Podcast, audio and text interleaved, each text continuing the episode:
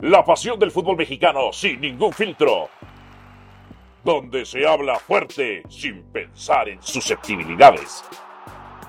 Aquí arranca Voces en Juego. Bienvenidos sean todos a su podcast mágico musical Voces en Juego. Aquí nos encontramos John Sutcliffe y que les habla Álvaro Morales. Los saludamos con muchísimo gusto. Mira que para que hayas repetido por semana consecutiva quiere decir el amor que te tengo, ¿eh? El amor que te tengo, John Christopher Sutcliffe. Te, voy a llevar un, te voy a llevar un concierto, Alvarito. Fíjate que estuve en la Embajada de Estados Unidos el jueves pasado, que festejan ah, el, 4th, el of July. Adelantado. Y que cantó, cantó y es fan de ESPN y no sabes qué buen show. Te voy a llevar a ver a Alex Sintek. ¿Cómo ves? ¿Te gusta la música de Alex Sintek? A lo mejor y soy yo lo que tú necesitas. Sí, me encanta, me encanta, me encanta. Sí, se me hace, se me hace un cuate. Es un gran compositor, muy, se me talentoso. se me hace un cuate muy talentoso. Eh, va a estar de gira en Estados Unidos en julio y agosto, pero vamos a encontrar la manera de ir a ver al buen Alex. ¿Pero le, pero le gustan los deportes? Pues me, me da la impresión que sí, que está muy consciente, ¿no? Pero no, no, no tuvimos mucho tiempo, pero tengo curiosidad a mí me lata que le guste y le sabe, porque se me hace el típico ah. cuate que si se clave en algo le gusta, ¿no? Ok. Bueno, Alex Intec, yo me acuerdo de él. Digo, yo, yo era muy pequeño. Ya era un programa para niños, pero era un programa Chiquilladas. para sí, más grandes que yo. Que chiquilladas. Desde entonces el tipo está en la industria. Y, sí, sí, sí. Y él cuenta, él cuenta que, este, que le apodan, o sea, su, él no se apellida Sintec, ¿no? Sino que él estaba en un grupo cuenta que él estaba en un grupo y que él tenía que ser el tecladista. Y entonces, pues que todavía no se compraba su teclado y no le compraban su teclado, entonces pues era Alex sin teclados, Alex sin teclado y pues Alex sin teclado. Esa no me la sabía, ¿eh? muy buena. Sí, es, es muy buena, o sea, su apodo surge porque pues no, él, él, él, él en la banda tenía que tocar el teclado y pues no lo tenía. Lo voy a invitar, deja ver cómo le encuentro y le voy a decir a ver si si, si, si, si, si le gira todo esto de los deportes. Creo que su perspectiva puede ser muy, muy interesante. Eh, ¿Con qué vamos a empezar? Con... Pues mira, yo me acuerdo de él, fíjate, antes de hablar de la selección y todo eso, yo me acuerdo de él de esta película de Sexo, Pudor y Lágrimas. claro. Él, él, hace la canción, él hace la música. Gran canción, sí, cómo no. Y toca muy bien el piano. Sí, con, con Susana Zabaleta y con una actriz que era mi amor platónico, Cecilia Suárez. ¿Cómo me gustaba Cecilia Suárez? Sí, cómo no, muy guapa.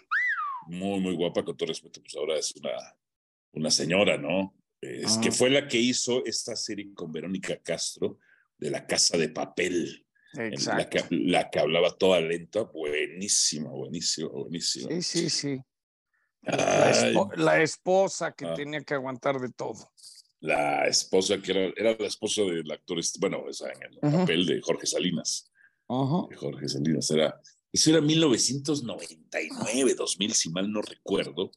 Y estaba, eh, no sé qué andabas haciendo tú, Johnny, en esa época, pero había una película que era Deep Impact, que estaba saliendo en los cines, Impacto Profundo, porque como venía el 2000, todas las películas eran del apocalipsis, de que se iba a destruir el mundo, Johnny.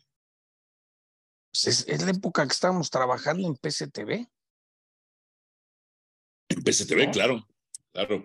¿Qué, qué, qué, significaba PCTV? PCTV era una empresa que Productora comercializadora de televisión. Ah. Era eh, una empresa que agremiaba a un grupo importante de cableros. Claro. Entonces se negociaban las señales en, en grupo, por decir, ¿no? Y todavía está PCTV ahí PSTV estuvo Fox también, y ahí vive, hoy en día, ahí vive eh, la Champions de TNT en PSTV. Ah, ahí la hacen. Ahí, la hacen. Bueno, pero fíjate, fíjate una cosa, bueno, a ver, tú y yo que estamos desde hace siglos en varios, ESPN lo ha producido varias, y valga la redundancia, varias productoras independientes.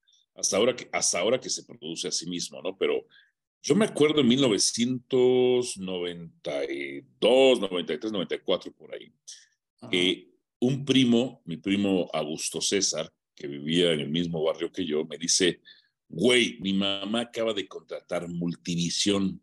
Órale, güey, ¿qué es eso, güey? Pues es un sistema de cable, está, está poca madre, canales Eh, gringos, series en gringas. microonda.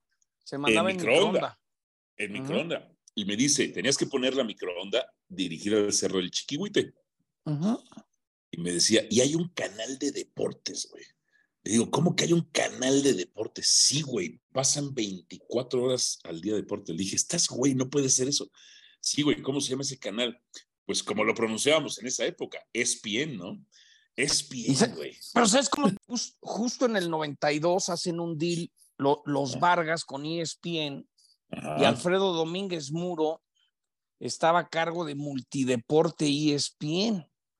Tal es que acabo, acabo de en- encontrar la primera entrevista que hice en mi vida fue al golfista Lee Treviño y, y- y estoy vestido con mi, mi camisa de multideporte ESPN. ESPN en algún Ah. momento dado Sí. hizo una franquicia, se asoció en Argentina y en México para empezar a producir un canal local. De ahí brinca, se lo llevan a Estados Unidos, se- desaparece de México, es cuando empieza a crearse ESPN en Bristol, cuando empieza Ernesto Jerez, eh, hay todo, se empieza a hacer el ESPN en español desde Bristol, Connecticut. Y en el 96 Ajá. nace ESPN 2 en PCTV. Te po- ven calzada, Y en calzada del hueso. en Calzada del Hueso.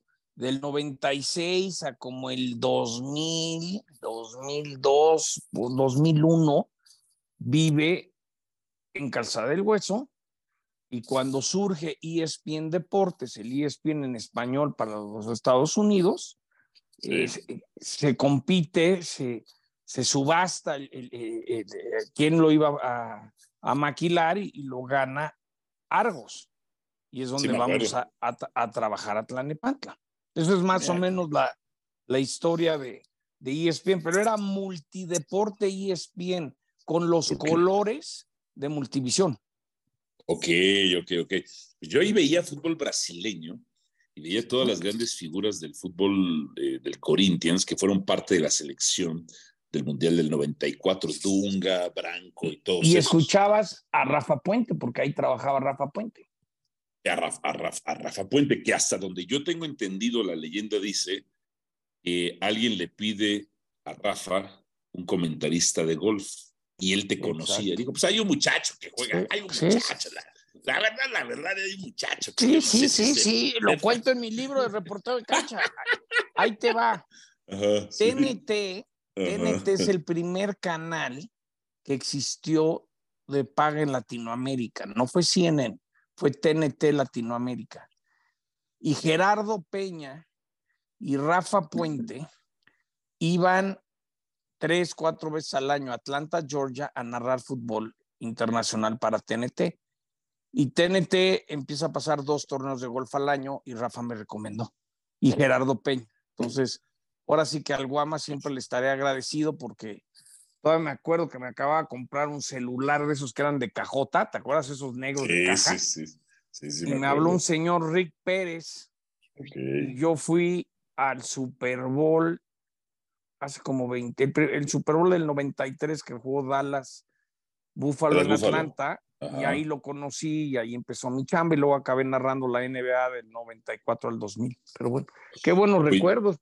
Pues. Todavía- fíjate nada, Todavía no fíjate tenía nada más. canas. No, no, no, no, tenías el cabello ahí como cafezón, cafezón como que late.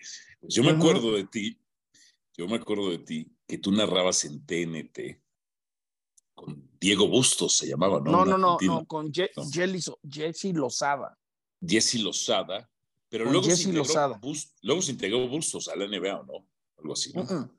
¿No? Diego Bustos trabajó muchos años en CNN. Ah, en CNN. Por eso te, te sale lo de Diego Bustos, que lo Pero, conozco y pero- lo... pero era de TNT también, ¿no? Era de TNT también. CNN, Sí, ¿no?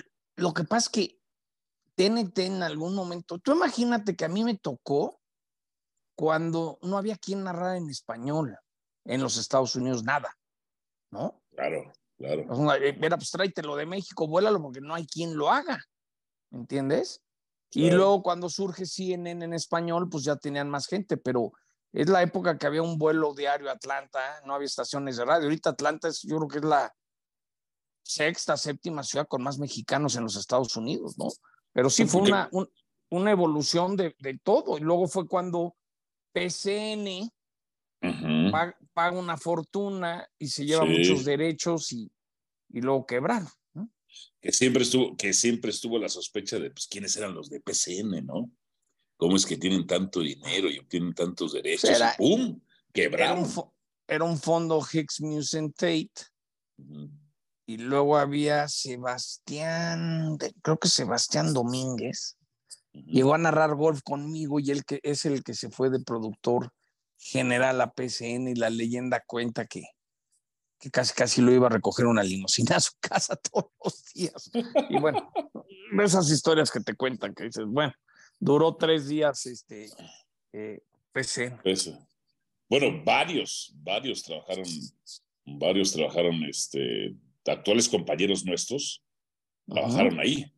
O sea, por ejemplo, Rodolfo Martínez, que actualmente es uno Nuestro jefe, sí, claro. Trabajó en, PCN. Y tengo una anécdota. Edgardo Matei. Edgardo Matei, exactamente.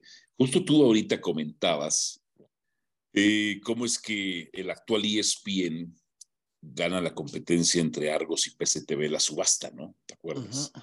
Y en algún momento íbamos dos reporteros de ESPN distintos a cubrir con todo el América o los Pumas, unos de PCTV y otros pues vía Argos o Sports Rizzo. Era la empresa que tú tenías, John. Sí, sí, sí. Lo que pasa es que tuve unas cámaras y les dábamos el servicio, pero no, pero ya cuando se fue de PCTV cambió todo, ¿no? Ya ni me acuerdo bien. Pero según yo, lo que pasa es que, te voy a decir qué pasa, hubo un momento que un programa, no, ya no era PCTV y Argos, lo que pasa es que era un show de Estados Unidos, pedía algo y a ver si iban dos cámaras o Argentina pedía algo. Argentina le pedía PSTV porque Argentina todavía, todavía ese Sports Center salía para México, el Sports Center de Argentina. Había un satélite que se, había el SATMEX 5. ¿Te acuerdas de esos SATMEX? sí, el SATMEX 5 se veía en Buenos Aires, donde podíamos mandarle señal eh. Mandábamos a veces, este, no sé, que metió gol un argentino del Cruz Azul y tenemos la facilidad de mandar vía satélite las entrevistas porque se veían Satnet 5. Es un satélite que, creo que no duró mucho, pero tenía mucho este, rango de visibilidad, por decir algo, ¿no? Cobertura. Sí. Entonces, yo me, aquí viene la historia. Memo Celis me dice, oye, eh, John Sutcliffe va a hacer un casting. Y otro amigo, Javier Mosqueda, que trabaja justamente en la página de internet, me dice, oye, Argos va a hacer un casting. Y yo hago los dos, los dos castings, ¿no? Y al final, eh, en el de Argos, me dicen, pues vas a ser asistente de producción. Y ya te digo yo, oye, bueno, la onda va a estar así. Me dice, pues tú ya te quedaste aquí de reportero. Dije, y fíjate nada más, eh, la toma de decisiones tan importantes en la vida. En, en Argos me ofrecían mil dólares y tú me diste 800 dólares, pero yo sabía que mi apuesta correcta era contigo, Johnny. era, el de ser era el de ser reportero, porque aunque eran 200 dólares menos, dije, no, es que este, dije, no, este es el camino correcto. Y entonces me dice, pues ve a avisarles allá, pues que te vas a quedar acá, conmigo, ¿no? Y voy con Rodolfo. Y Rodolfo como que se, como que andaba muy entusiasmado de que yo iba a ser su gran PA. Y, le digo, no, pues sabes que pues yo no sabía cómo estaba el asunto, pero pues voy a quedar allá. Y como que se molesta bastante. y la molestia, la molestia le duró varios años. sí, luego ya dice el sí, me acuerdo perfecto. Platicamos ahí en el set de Argos, ¿te acuerdas? Sí, sí, sí, sí, sí. sí. Pues la es como, la, vida tiene ciertas oportunidades, este, por ejemplo, un productor nuestro, Vicente Navarro, pues Chente, eh, para terminar esta, eh, este podcast de anécdotas, en el 96, en el 96, ESPN nos pide producirles el béisbol, ¿no? Entonces, no te, eh, ya te imaginas, me acuerdo la primera vez en el Parque del Seguro Social, daban un batazo y, y, la cámara andaba en otro lado, fue un desastre. Y alguien me dice, oye, pues Vicente Navarro que trabaja en, en Multivisión sabe dirigir cámaras y fui y lo convencí, le dije, Vicente, no te puedes escapar de la chamba, venir a dirigir béisbol. Y se escapaba de Multivisión para venir a dirigir béisbol. y, y, Vicente de ahí, pues hasta hoy, pues productor de tantos shows, de tantas cosas, ¿no? Pero hubo un momento también que Chente literalmente se escapaba de su trabajo principal para venir a hacerlos el béisbol, ¿no? acuérdense que el béisbol fue eh, el producto principal de los inicios de ESPN 2. Sí, me acuerdo, me acuerdo ahí. Gente que ha producido Picante, Radio Fórmula, varios programas. Me acuerdo yo que esas transmisiones en el Parque del Seguro Social era Tommy Morales, Memo Celis, Alfonso Lanzagorta, y también estaba el doctor García Bustamante. Alfredo García Bustamante. Alfredo, Alfredo García Bustamante. En algún momento estuvo eh, este profesor que tenía una voz muy particular, que le encantaba el básquetbol. Ay, el profesor, no me acuerdo. Este... Ah, sí, el que trabajaba en Radio Red. El que trabajaba en Radio Red, Ay, ay, ay, claro, un tipazo el señor. Este, sí, hijo. tipazo. Guerra, hijo. Sí, en paz descanse, era un tipazo, claro. El, el, charro, no me acuerdo cómo decían. Luego, luego, llegó Jorge Eduardo, eh, y en fin. Y, Jorge Eduardo Sánchez, Marta Guerra, que trabajaba con nosotros, me dijo, oye, Enrique Garay tiene un programa de radio y tiene un chavito que dice que tiene una gran voz y un gran futuro. Y Marta trae a Jorge Eduardo Sánchez y Jorge Eduardo Sánchez empieza a narrar con nosotros béisbol. Claro, claro. Y de ahí ya empezamos, empezamos ahí en el edificio Radio Capital con el buró de cámaras, este, que éramos los reporteros tú y yo. Ahí estaba también con nosotros Poncho Sosa, y casualmente uno de los muchachos de Poncho Sosa, pues es Adrián López, que hoy es el productor de este, de este ah. podcast, ¿no? Adriancito nos ayudó mucho tiempo ahí también. Le, le maquilábamos eh, cosas de radio a ESPN Deportes Radio en Miami. Así es. Me acuerdo. A, Jorge Ramos. Me acuerdo. Pues qué años aquellos, qué años aquellos. Gracias por el recuerdo. Pues habrá de la selección. Yo acabo de subir unas cosas a TikTok y, y, pues eh, son los jugadores, Álvaro. Este es lo que es lo que hay, es lo que tenemos, es el que el domingo fue a, Santa Clara, yo conozco bien ese estadio, es un desmadre para llegar ahí. Tienes que prácticamente. ahí, es donde se nos goleó Chile por siete goles. 7-0. Eh, eh, prácticamente ese estadio está en San, eh, no está en San José, pero está como una hora de San Francisco. Y ese estadio como que está medio salado para México, pero pues ahí está, otra vez. ¿Te acuerdas que platicamos el otro día que siempre en la primera fase algo le pasa a la selección, pero no había perdido en 10 años un partido de, fase de grupo en, Copa Oro, pero bueno, tristísimo, caray. Mira, eh, la verdad es que el resultado es inconcebible, pero las formas, por momentos a mí el partido me daba risa porque los cataríes encerrados se encuentran con el gol y luego ya hasta estaban haciendo tiempo canchereando, canchereando. Yo dije, no puede ser que una selección, con todo respeto, pues es una de las más modestas del mundo, nos esté, nos esté aplicando el colmillo, el colmillo. O sea, los cataríes nos aplicaron el colmillo en el partido. Ahora, tú dices, son los jugadores. Yo creo que es un resultado accidental. A ver, somos una selección muy mediana en la historia, que nos alcanza para estar en los octavos de final, que el ciclo pasado ni siquiera estuvimos en el, en los octavos de final, que no quiere decir que esa sea nuestra meta siempre, que hay que crecer de los octavos de final, o bueno, ahora pasar ya de la fase de grupos. Nunca hemos tenido, salvo Hugo Sánchez y Rafa Márquez, jugadores de élite, pero yo lo veo como un accidente, John. O sea, yo, yo ya veo, yo siento que tú lo estás viendo de manera catastrófica. No, no, no, te, voy a decir lo que me pasa. Eh, siento que, y tú sabes que yo creo que no tenemos suficientes jugadores en equipos top y, y, estamos poniendo curitas. Es un poco la, la frustración de, para mí, lo que está haciendo Estados Unidos de exportar mucho. No tenemos jugadores importantes en equipos importantes. Entonces, siento que es una selección muy limitada de fogueo de talentos de chavos, ¿me entiendes? Eso es lo que de repente digo, caray, ¿cómo, le hacemos? Porque pinta pecharnos un papelazo en el Mundial, ¿eh? Bueno, la siguiente Copa del Mundo, pues este, van a ser más grupos, va a empezar desde 16 avos de final, este, el asunto. Pues sí, o sea, pero eh, yo creo que, a ver, Ochoa ya no puede ser el portero de la selección.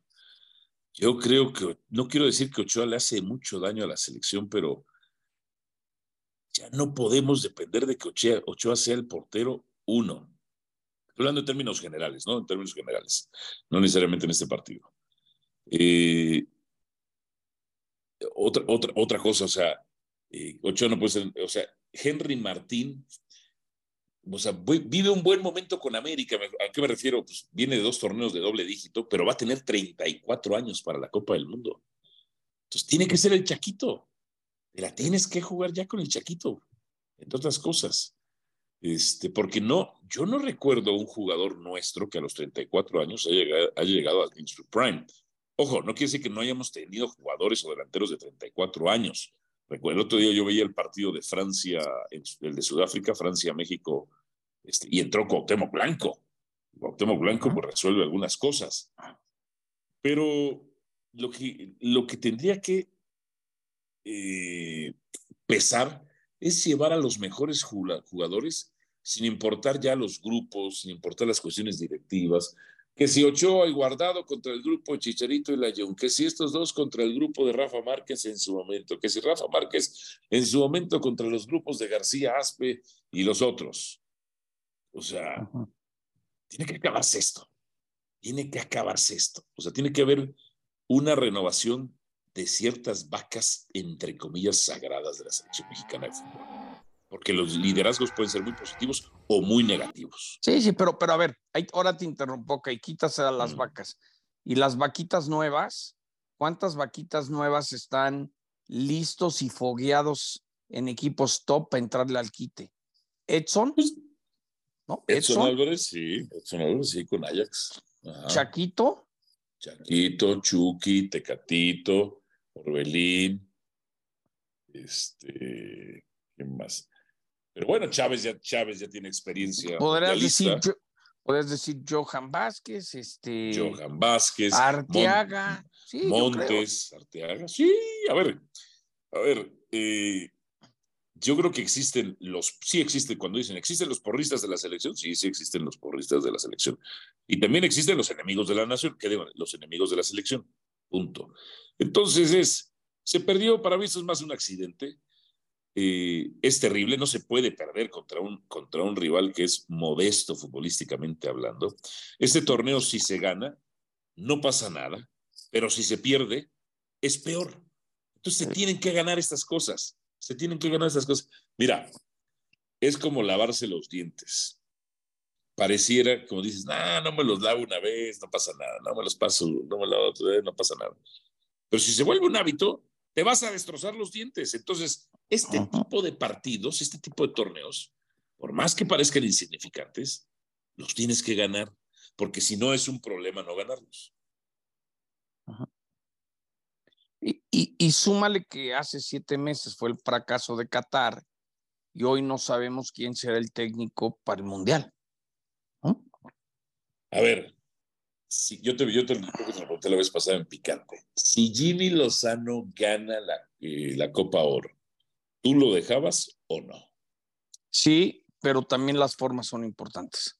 Okay. pero si, si gana la Copa Oro, a, ver, si te enfrentas a Jamaica y le ganas en penales y jugaste asqueroso, pero empataste, también las formas eh, son importantes, ¿no? Yo, a mí, a mí me gustaría ver a Nacho Ambriz y no tengo ningún interés. Yo creo que Nacho cumple todos los, los puntos que ahorita podríamos tener, ¿no? Pero no sé, por momentos, eh, ojo, a Jimmy lo conozco hace años, es un, es un tipazo, pero esto, no, esto es no de ser un tipazo y una buena persona, es de sacar los resultados. Tiene que, tiene que ganar y yo tengo mis dudas si México va a ganar esta Copa Oro, porque yo creo que Jamaica y Estados Unidos son dos rivales que le va a costar a México ganarles.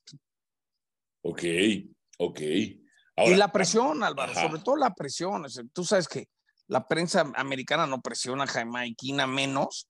La presión que va a tener México de ganar para, para Jimmy, porque hoy, hoy ves de repente otra vez a balón parado y defensivamente, hoy por momentos hubo jugadores que, que, que, se veían incómodos jugando en selección. Mire, yo te, voy, yo te voy a decir una cosa. Van a, o sea, está el grupo que quiere que esta selección le vaya mal. O sea, el, grupo el grupo de los televisos, con Juan Carlos Rodríguez, que el presidente comisionado, que en su momento fue su jefe, evidentemente quiere que le vaya a la selección. Independientemente de, este, esa relación política y de que ellos quieren que le vaya bien a la selección. Pero el grupo de los aztecos y, debió, y quizá Orlegui quedaron muy dolidos con el tema de Coca. Entonces, puede ser, no, yo estoy seguro que ven que ellos están saboreándose, saboreándose que pierda la ¿eh? selección. Yo no creo, yo creo que ellos quieren el negocio, quieren que ya no les molesten con eso. Yo creo que Fíjate que ahí no estoy de acuerdo. Yo, yo los, no creo los aztecos sí, los aztecos sí quieren que le vaya mal a esa selección. Los aztecos, no, no quieren que le vaya mal. Yo creo que ellos no les ha gustado ciertas decisiones, pero ya, ya dijeron, pues te apoyamos. No, no creo, no, yo creo que les vaya bien. Yo creo que hay gente que, que grilla dentro de representantes y todo eso, pero yo creo que se llevan mejor los dueños que lo que a veces queremos decir, ¿me entiendes? Tampoco es como si Orlegui y Grupo Pachuca se están peleando todos los días, ¿me entiendes? No se llevan. Se pero, pelean en las importantes, ¿no? Yo, yo, creo que lo que quieren es estabilidad porque quieren comercializar y vender bien. Tú imagínate ahorita si eres todas las marcas que patrocinan la selección, un banco, apuestas, coches, cerveza. Oye, brother, ¿qué está pasando? ¿No? Y, algo bien importante, se, se, escuchó el grito de manera contundente. Sí, a la afición ya le vale. ¿eh? Entonces, ese, ese grito, eh. ese grito en tornos de CONCACAF puede tener consecuencias. Por más que México sea la gallina de los huevos de oro. Es decir, eh, hay ciertas cosas que no se van a arreglar porque yo, yo lo he vivido años. El paisano que va a ver a la selección está desahogándose como si fuera la lucha libre, el tener que vivir en un país que no le gustaría estar viviendo, ¿no? Sí, sí. A ver, y, no va a acabar, pero a ver, ¿qué le podrían hacer a México? ¿Quitarle, quitarle la sede de la Copa del Mundo? No, pero pueden, pueden decir a puerta cerrada. Sí, sí, sí, le afecta. A lo que voy es que esto mete más presión. Mm. México había sacado mucha confianza contra Honduras y contra Haití. Y hoy este equipo la confianza se pierde. Y si no tienes confianza, te puedes topar a Estados Unidos o a Jamaica que te puede costar. ¿no? Sí, sí fue un accidente, pero también eh, para mí es la falta de, muy, de buenos jugadores. Yo creo que no tenemos tantos buenos jugadores como nosotros a veces. Este hasta el Chaquito. Vamos a ser honestos. El, eh. Chaquito, el, Chaquito no está jugando en el Atlético de Madrid o en la Primera. No. ¿no? va muy bien, un proceso y es el futuro del fútbol mexicano, pero ahorita Chaquito todavía no está para cargar el equipo, ¿no? no, por supuesto. No, no, para nada. Para nada. Pero, pero nosotros somos ávidos de hacer figuras, ¿no? Pues claro. tenemos una necesidad tener figuras y el deporte mexicano, figuras, figuras top. Mm. Hoy México tiene al Canelo, al Checo. Pérez. ¿Qué futbolista es top? Pues el Chaquito sí estaba, la gente estaba pendiente del Chaquito, Por eso, pero en, nuestro mundo, ¿me entiendes? Santa Checo tiene un reconocimiento mundial. Ah, no, no, ellos dos, no, ellos dos. No, tenemos más. Raúl Jiménez empezaba a, tener ese reconocimiento eh. por estar en la Premier, pero fíjate, de 150 millones de mexicanos, no hemos tenido. Había, estaban, estaban los golfistas, en el eh. tenis no hay nada, en el básquet ni son mexicanos, son americanos que no los venden, que sus mm. raíces de los abuelos, ¿no? Bueno, hablemos, hablemos rápidamente del América. Qué mala inicio. La, la, soberbia, el exceso de confianza, el estar ah. cascareando, el Mozumbito tiene una, la falla, carajo, luego dicen que por eso no les damos oportunidades. Luego Brian Rodríguez, que desde que jugaba en la MLS yo les decía, este muchacho no es bueno, tiene otra. Soberbia, ¿cómo? Oscar Jiménez pudo haber detenido el segundo disparo, pero no, no recorre, no recorre, se queda quieto. Este, eh, y, y, y, Jardine, Jardine, como dice él, Jardine, pues este, ni un grito de la banca, carajo, nada, nada. Yo fui, mira, yo fui al estadio. Ah, gracias por invitarme. Fuimos al estadio, Alvarito, te la debo. Este, me tocó estar con, con, chavos de la sub-18 y me ah. estaban platicando, mira, hoy va a debutar Cantú y tal, ¿no? Es decir, y de repente en cinco minutos se cayó todo. Eh, sé que el técnico pues, le dijo a los jugadores, tomo la responsabilidad de, de, no me funcionaron los cambios, quería meter a los chavos.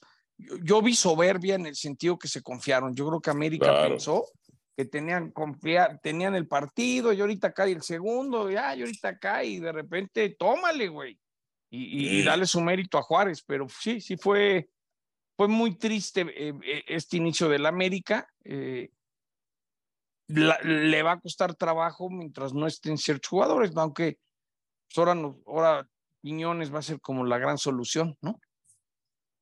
Bien, y por otra parte, Cruz Azul no metió ni las manos contra el Atlas, una descoordinación defensiva terrible, terrible. ¿Y quién les metió el gol? El que dice que estaba lesionado también, ¿no? Es, es como un poco la ley de Morphy, ¿no? El karma, ¿no? El karma. Como que, ah, sí, eh, el mudito no lo querías, que estaba lesionado, pues tómale, güey, ya está el gol, ¿no? Sí, sí.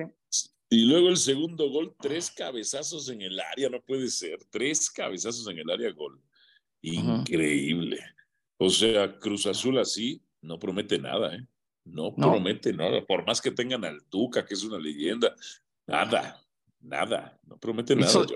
Hizo, buen berrinche, tienes que ver la imagen que va a la conferencia de prensa. Está buenísima, sí. Y que le dicen que va a ser virtual y se enoja, ¿no? Como que si no estar aquí. ¿no? Ese mi tuca, cagajo. No, no estén de veras, o sea, ahora sí es en serio. No estén buscando tres patas al p gato que no tiene. Cagajo. Estuvo muy buena. Santa Tuca siempre nos da de esas. Este. Puebla ya andaba sacando el partido, ¿no? Sí, lo que vi. Sí, tanto Tigres como Rayados pudieron perder, ¿eh? Pudieron perder. Oye, y los Pumas, ganaron los Pumas, iban perdiendo contra Tijuana y ganaron los Pumas. Sí, iban ganando 1-0, los empatan, se van abajo 2-1, empatan y lo sacan. Sí, estuvo muy bien. Pues hay que darle su mérito, sacaron el partido, ¿no? Ah, pues pues, el rompequinielas. jugaron contra un equipo que ya traía portero grande, hombre. Ya traía Jesús Corona, pobrecito, hombre. pues mi querido Johnny, Estamos un verdadero placer. ¿eh? Aquí en Voces en Juego, su podcast Hay que poner esa canción, ahora que me subo al coche la voy a poner, Sexo, Pudor y Lágrimas. Sexo, Pudor, pudor y, lágrimas. Me da idea. Oh, qué buena. un gusto.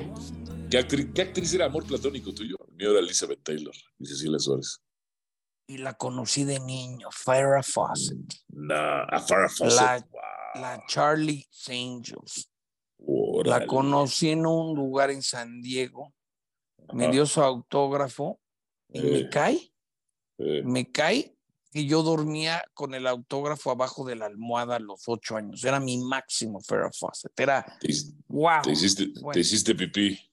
Me hice pipí por Farrah Fawcett, exactamente.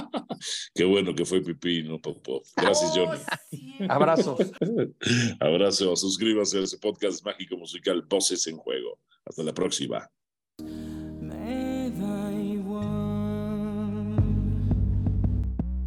Aquí termina Voces en Juego. Nos escuchamos de nuevo para repartir más verdades del fútbol mexicano.